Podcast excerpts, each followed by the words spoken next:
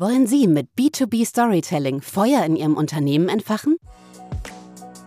K16 Stories ist der Podcast über B2B-Kommunikation, die Funken schlägt. Seien Sie dabei, wie Storyteller, Business Insider, Kunden und Fachkollegen ihr Wissen teilen, Tipps geben und ihre Strategien erklären. Spitzen Sie die Ohren und hören Sie los.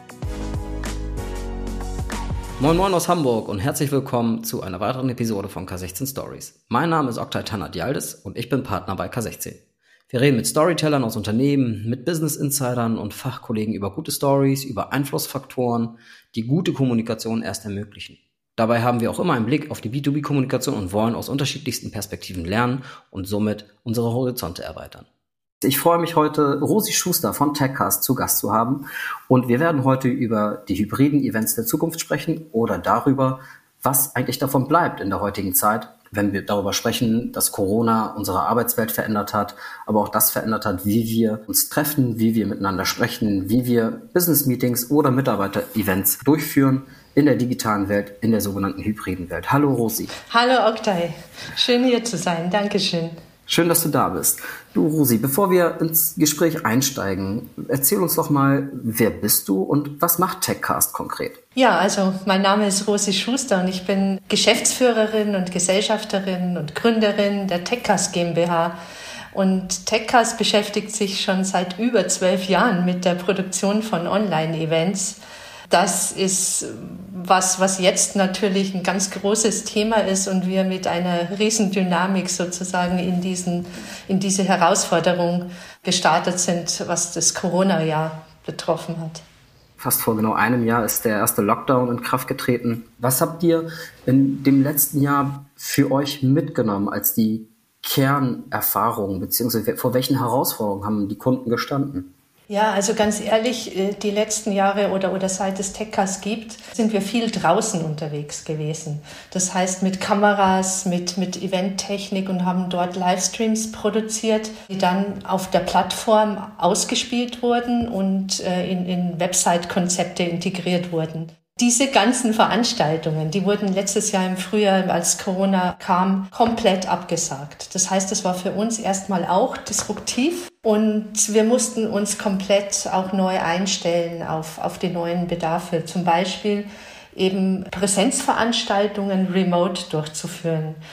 Wir hatten das große Glück, dass wir uns ja mit nichts anderem beschäftigen seit zwölf Jahren und deswegen auch eine Plattform entwickelt haben, wo sowas möglich war. Mhm viele, viele Kunden und wir sind da ja in ähnlichen Geschäftsfeldern unterwegs. Wir kommen ja eher aus diesem Storytelling-Bereich, aus der visuellen Kommunikation haben oft die Anforderung, dass Events, die man vorher live durchgeführt hat, große Bühnenshows beispielsweise, nun einfach eins zu eins in die digitale Welt zu überführen. Wir haben natürlich festgestellt, dass das nicht so einfach funktioniert und haben Kunden auch in die Richtung beraten, zu sagen, hey, wir müssten eigentlich solche Events auch anders denken. Eigentlich sind es große Drehbücher. Teilst du diese Einschätzung? Vor welchen Herausforderungen haben die Kunden gestanden in der Durchführung solcher, solcher Events gemeinsam mit euch und an welchen Punkten kannst du sagen, arbeiten wir oder arbeitet ihr anders als zuvor? Ja, es ist tatsächlich so. Am Anfang war es ja so, dass viele Kunden einfach ihre Präsenzveranstaltung nahmen und das dann zu, zu Papier gebracht haben als Skript und gesagt haben, so, und das wollen wir jetzt digital umsetzen. Du hast vollkommen recht, das funktioniert natürlich nicht so. Man muss das schon neu denken. Viele Dinge gehen halt nicht. Also da muss man auch ganz ehrlich sein. Es wird viel entwickelt. Auch wir, viele Funktionalitäten machen wir uns Gedanken, neue Funktionalitäten. Aber eins zu eins umsetzen macht keinen Sinn. Dafür gibt es ja andere Dinge, die sind digital möglich, die dann wiederum in der Präsenzveranstaltung so nicht umzusetzen sind.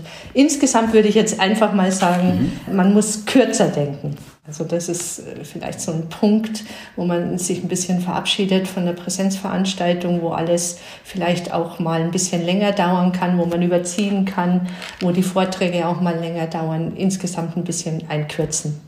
Du hast davon gesprochen, dass es bestimmte Themen in der digitalen Welt so nicht geben kann, aber dafür andere gibt. Lass uns doch mal tiefer einsteigen über die, die Vor- und Nachteile der digitalen Welt. Was sind aus deiner Sicht denn die konkreten Vorteile, Live-Events, die wir in der Vergangenheit ja, gemacht haben, nun in die digitale Welt zu überführen? Was sind die konkreten Vorteile?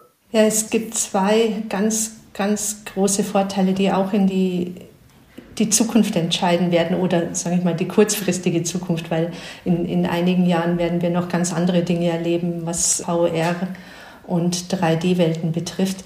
Aber was heute auf jeden Fall mitgenommen werden wird, sind zwei Dinge. Nämlich das eine ist, ich kann Referentinnen und Referenten zuschalten. Also das wurde gar nicht so oft gemacht in der Vergangenheit. Aber diesen Vorteil, den sehen jetzt ganz klar alle. Man hat eine Präsenzveranstaltung, also wieder, wenn wir nach Corona uns das vorstellen. Und ich kann Referentinnen und Referenten von extern zuschalten. Also wir hatten neulich zum Beispiel den Uga Sahin da, und das wäre jetzt wahrscheinlich nicht möglich gewesen, dass er für eine Stunde nach München kommt. Und so konnte er halt diese Konferenz extrem bereichern. Es war wahnsinnig spannend, mit ihm zu diskutieren. Und das hätte man sonst so nicht. Also man hat einen großen Mehrwert, auch Referentinnen und Referenten, die von, von USA oder von einem anderen Kontinent kommen und jetzt da nicht für eine Stunde da mhm. wären.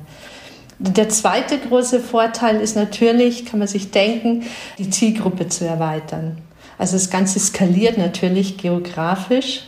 Und gerade wenn ich jetzt vielleicht eine regionale Veranstaltung durchgeführt habe, habe ich jetzt die Möglichkeit, dies ganz, den ganzen Rahmen zu erweitern und die Zielgruppe. Was natürlich auch ja, für die Teilnehmer an sich einen großen Vorteil hat, nämlich, dass sie nicht reisen müssen. Und der ganz große Vorteil ist natürlich die CO2-Ersparnis, die man dadurch mhm. erreicht. Tatsächlich, ja, kann ich das auch nur so bestätigen. Viele unserer Projekte, die wir jetzt auch in die digitale, in die hybride Welt überführen, haben äh, jetzt einen viel stärkeren Experten Einschlag, würde ich jetzt mal sagen. Ne? Also, dass man Ingenieure aus Singapur zuschaltet, dass man einen Forschungsleiter aus, aus Sao Paulo dazuschalten kann in solche Großevents oder Menschen, die man vorher, die man vorher gar nicht gedacht hat oder die nicht die Bühne hatten, kann man heute in einem kurzen Impulsvortrag oder in einer kurzen Q&A-Session mit reinholen in solchen Events. Und ähm, das empfinden wir auch als großen Vorteil, wenn wir darüber nachdenken, Events zu konzipieren. Aber lass uns mal auf die Nachteile auch eingehen, weil viele treibt ja auch gerade um nach einem Jahr Corona, einem Jahr Team-Sessions, Zoom-Sessions. Viele haben ihre Kollegen schon ein Jahr lang nicht gesehen, dass diese emotionale Nähe auch ein Stück weit verloren geht. So schildern es viele Beteiligte. Wie, wie siehst du das? Wie kann Technik oder solche digitalen Formate auch auf das Thema einzahlen und eine, eine Lösung schaffen? Ja, du hast recht. Also gerade jetzt das Videoconferencing, also so wie wir das ja alle erleben, auch in der Homeoffice-Situation, was uns halt fehlt, ist so dieser Kleber, dass wir einfach mal privat irgendwie vor einem Meeting zehn Minuten quatschen, dass man danach noch mal einen Kaffee trinken geht und das bisschen ausklingen lässt. Das alles haben wir nicht mehr. Und es geht immer sofort zur Sache. Ich denke, das ist auch, auch deine Erfahrung. Mhm. Wir sind alle super pünktlich und dann geht es gleich los mit dem Thema. Und da fehlt so ein bisschen der menschliche Kleber, so dieses ganze Soziale. Da haben mhm. wir, um zu deiner Frage zu kommen, da haben wir uns jetzt, was den Veranstaltungsbereich betrifft, schon Gedanken gemacht. Corona hat uns herausgefordert, dieses ganze Networking-Thema neu zu denken, wie man das Ganze digital umsetzen kann. Das wird man nicht perfekt mhm. machen, dass man sagt, eins zu eins die Präsenzveranstaltung, aber es gibt ein paar Dinge, die sind auch hier besser. Und das finde ich ganz spannend, da beschäftigen wir uns sehr stark damit. Welche Engagementformen bietet ihr an oder haben sich vielleicht auch durchgesetzt jetzt in den letzten Monaten, ne, wenn es darum geht, in Interaktion mit den mit der Zielgruppe auch zu gehen, ne, wenn wir von technischen Möglichkeiten gehen? Wir haben natürlich ähm, viele Möglichkeiten, das, das im, im, Storytelling das Engagement vorzubereiten, aber wenn wir dann von der konkreten Interaktion ausgehen, welche Möglichkeiten oder Funktionalitäten haben sich durchgesetzt aus deiner Sicht? Sind es Mentimeter beispielsweise, klassische Umfragen, die man mal immer wieder mit einbaut? Oder wie wird beispielsweise die Kommentarfunktion genutzt? Ähm, vielleicht kannst du aus deiner Erfahrung heraus ein paar Einblicke geben. Ja, also die Umfragen, da hast du recht, das kennen wir ja schon seit langer, langer Zeit. Aber ja, das ist ein Instrument, wo ich eben so eine Word Cloud bilden kann. Dann sehe ich schon mal, okay, ich bin ja nicht allein zu Hause, sondern da sind ganz viele, die auch mit zuschauen. Und wir haben jetzt hier so eine Grafik gebastelt, aber auch letztendlich repräsentative Umfragen über ein Stimmungsbild mit Balkendiagramm. Sowas ist immer gut, so zwischendurch einzuflechten. Aber das sind ja auch alles Dinge, die wir kennen. Das andere ist natürlich, dass man viel Interaktion und Teilhabe bieten sollte. Damit ich mit anderen auch in Kontakt trete. So, so eine Veranstaltung hat ja immer diese Wissensvermittlung. Also ich habe einen Vortrag oder eine Podiumsdiskussion und gleichzeitig will ich aber Teil dieses Events sein. Ich will da auch sozusagen mitgestalten. Und das kann ich natürlich mit Fragen, indem es dann immer auch die Möglichkeit gibt, Fragen zu stellen, entweder per Text oder aber auch, indem wir aus der Audience Einzelne zuschalten. Das ist auch ganz spannend, einzelne Teilnehmer dann in so einer Queue dann auch mit reinzuholen in die Session. Bei Fragen, wir haben dann auch so ein Backend, wo man das relativ gut redaktionell betreuen kann, damit man das auch so unter Kontrolle hat sozusagen, was für Fragen eingehen und wie sie auch beantwortet werden, welche Frage in die Show, in die Sendung gehen. Und gleichzeitig, um dann wieder diese emotionale Thematik zu befriedigen, haben wir auch einen Chat, wo alle alles lesen. Der läuft dann so neben dem Videoplayer mit und wir nennen das dann immer Emotional Chat, wo ich dann auch aus so einem Emoji-Set dann meinen Beifall, meinen Applaus, und Daumen hoch und auch Kommentare dann setzen kann. Mhm, das ist natürlich ein ganz, ganz wichtiger Ansatz, die Menschen zu ermutigen, die vielleicht in einer großen Live-Show nicht die Möglichkeit haben, eine Frage zu stellen an den Vorstandsvorsitzenden oder an den Geschäftsführer oder an den Vertriebschef, Marketingchef. Die sind natürlich total ermutigt und man möchte sie auch ermutigen, nun relativ unkompliziert eine Frage zu stellen. Ne? Wie wird das auch angenommen in, in den Führungskräften? Also unsere Erfahrung ja. ist eigentlich durchweg positiv, dass man diese Offenheit auch lebt für, für Fragen wirklich aus, aus, jede, aus jedem Management-Level oder aus jedem Bereich der Unternehmung. Wie, wie ist eure Erfahrung? Ja, das ist ein guter Punkt. Wir machen ja auch so Townhall-Meetings und sowas. Also ich denke, der Weg war so ein bisschen erstmal vorsichtig, dass man halt erstmal geguckt hat, was kommen da für Fragen, vielleicht auch vielleicht vorher per E-Mail einreichen und, äh, und dann sammelt man die und clustert die und, und kann die dann entsprechend beantworten, äh, bis hin, dass man eben in der Live-Situation dann auch die Fragen eben ganz dynamisch reinkommen und man eben mit einer Moderation, das ist übrigens eine ganz wichtige Sache, dass es immer eine Moderatorin oder einen Moderator gibt, die mit dem iPad vor der Kamera steht und dann auch so eine Gesprächssituation herstellt, zusammen zum Beispiel mit dem Vorstand, damit der oder die sich da überhaupt nicht damit beschäftigen muss, hey, was kommen da für Fragen rein, wie filtere ich die, mhm. welche fasse ich zusammen. Das macht dann das Backoffice und die Moderatorin stellt dann diese Frage und ich habe diese Talk-Situation, die ja dann recht kurzweilig und dynamisch wirkt. Das heißt, das sind dann aber oft Greenscreen-Studios, wo der Moderator mit dem Kunden dann entsprechend die Aufnahme macht, richtig? Oder geht es auch wirklich so, dass alle einfach wirklich zu Hause sind und entsprechend sich dann so ähnlich wie in einem Teams-Call zusammenschalten? Also wie ist da aus deiner Sicht gerade so der Trend? Ist die Angst vor dem Greenscreen-Studio, weil das war in der Vergangenheit relativ häufig der Fall, weg? Und hat das neue Medienanforderungen auch an die, an die Führungskräfte? Bringt es neue Anforderungen an die Menschen mit sich? Was ist da dein Blick drauf? Ja, wir empfehlen immer, dass es beides gibt. Wenn es Speaker oder Protagonisten gibt, die die ganze Zeit im Bild sein sollen und vor der Kamera sein sollen, die auch in so eine relativ professionelle Umgebung zu stellen, die auch gut einzuleuchten, guten Ton zu haben. Das kann Greenscreen-Studio sein, das kann aber auch im Büro sein, im Konferenzsaal, wo man das auch so ein bisschen entsprechend gestaltet oder es ist ein, ein Studio mit Realdeko.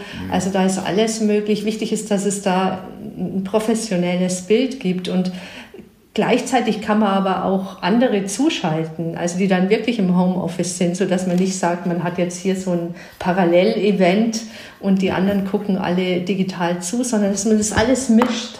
Aber bei manchen ist es einfach wichtig, dass sie richtig, richtig gut rüberkommen. Das hat ja auch viel mit Motivation zu tun mhm. und was will ich überhaupt erreichen mit meiner Veranstaltung. Und dann darf man nicht unterschätzen, dass der Hintergrund wichtig ist, dass das Bild wichtig ist, dass das Licht wichtig ist und der Ton es ist nach wie vor eine Inszenierung, über die wir natürlich sprechen. Ne? Also das sind ja auch gerade die großen Live-Events, die großen Bühnenshows sind ja im Grunde alles Inszenierung, um eine Kernbotschaft zu transportieren. Und das, den gleichen Anspruch sollte man auch eigentlich für digitale Formate haben und eigentlich davon nicht, nicht abrücken, ist zumindest unsere Erfahrung, die wir gemacht haben. Welche Art von Events eignen sich aus deiner Sicht, Rosi, überhaupt nicht für so ein Online-Event? Oder sagst du, wir können alles online machen? Oder, oder hast du das Gefühl, ah, das, das ein oder andere Format funktioniert mittelmäßig gut?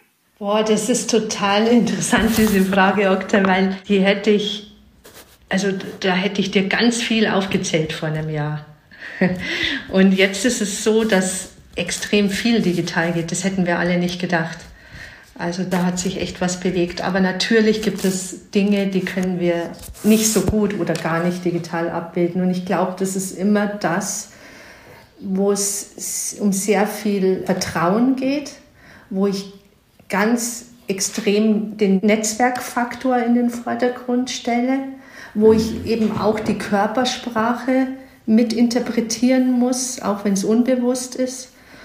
Und eigentlich immer, wenn der Körper auch eine große Rolle spielt, weil natürlich sehen, sehen wir uns in der, in der Videokonferenz und das ist besser oder man, man erlebt es sicher intensiver als vielleicht Telefon oder nur Audio. Aber das Ganze, was so unbewusst abläuft und, und, und dir auch nochmal äh, so einen Eindruck vermittelt oder auch alles, was ein Team-Event in der Natur das äh, ist eine spezielle Sache, was das mit dem Team macht. Das werden wir nicht abbilden können. Da können wir hundertmal tolle Tools integrieren.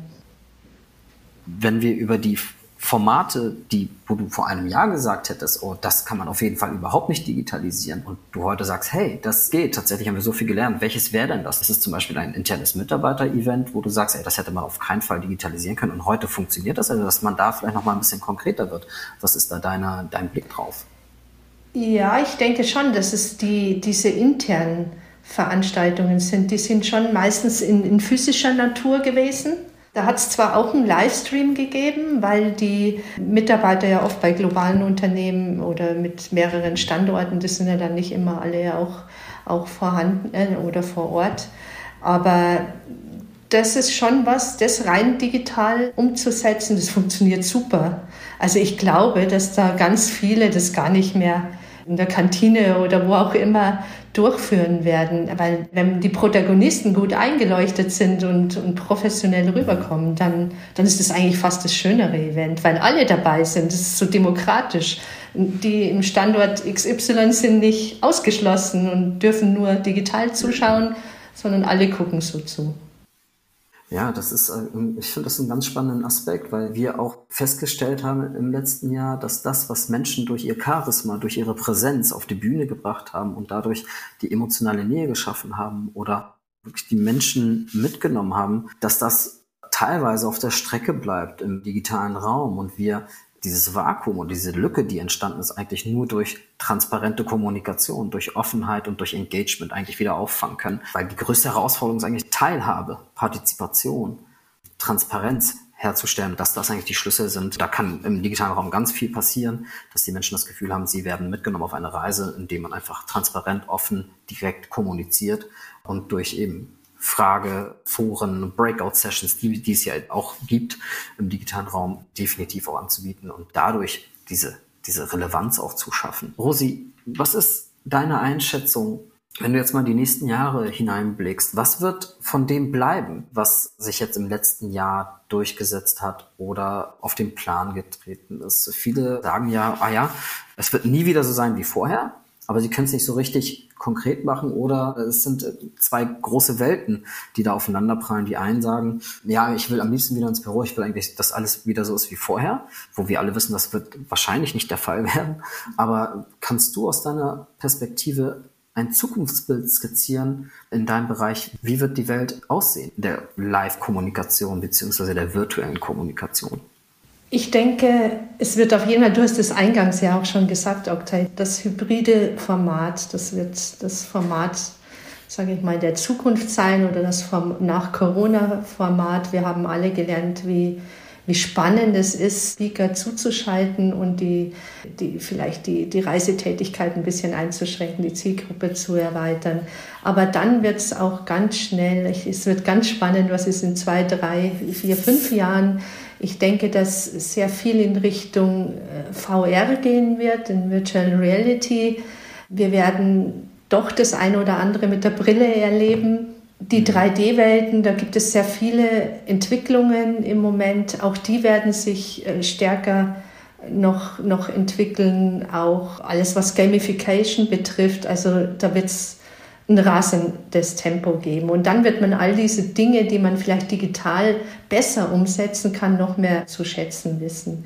Also wir haben zum Beispiel, wir haben eine Kooperation geschlossen, jetzt gerade auch was das Networking betrifft, mit einem Unternehmen, das ist spezialisiert auf Matching. Und das heißt, die, die vernetzen eigentlich Mitarbeiter von großen Unternehmen. Man füllt einen Fragebogen aus und dann sagt dir der Algorithmus, mit wem du zum Mittagessen gehen solltest und einen Lunchtermin Spannend. machen solltest. Und das haben wir jetzt implementiert bei uns. Mhm. Das heißt, es ist eine große Veranstaltung, 1000, 2000 Leute, alle füllen den Fragebogen aus und dann ist Coffee Break.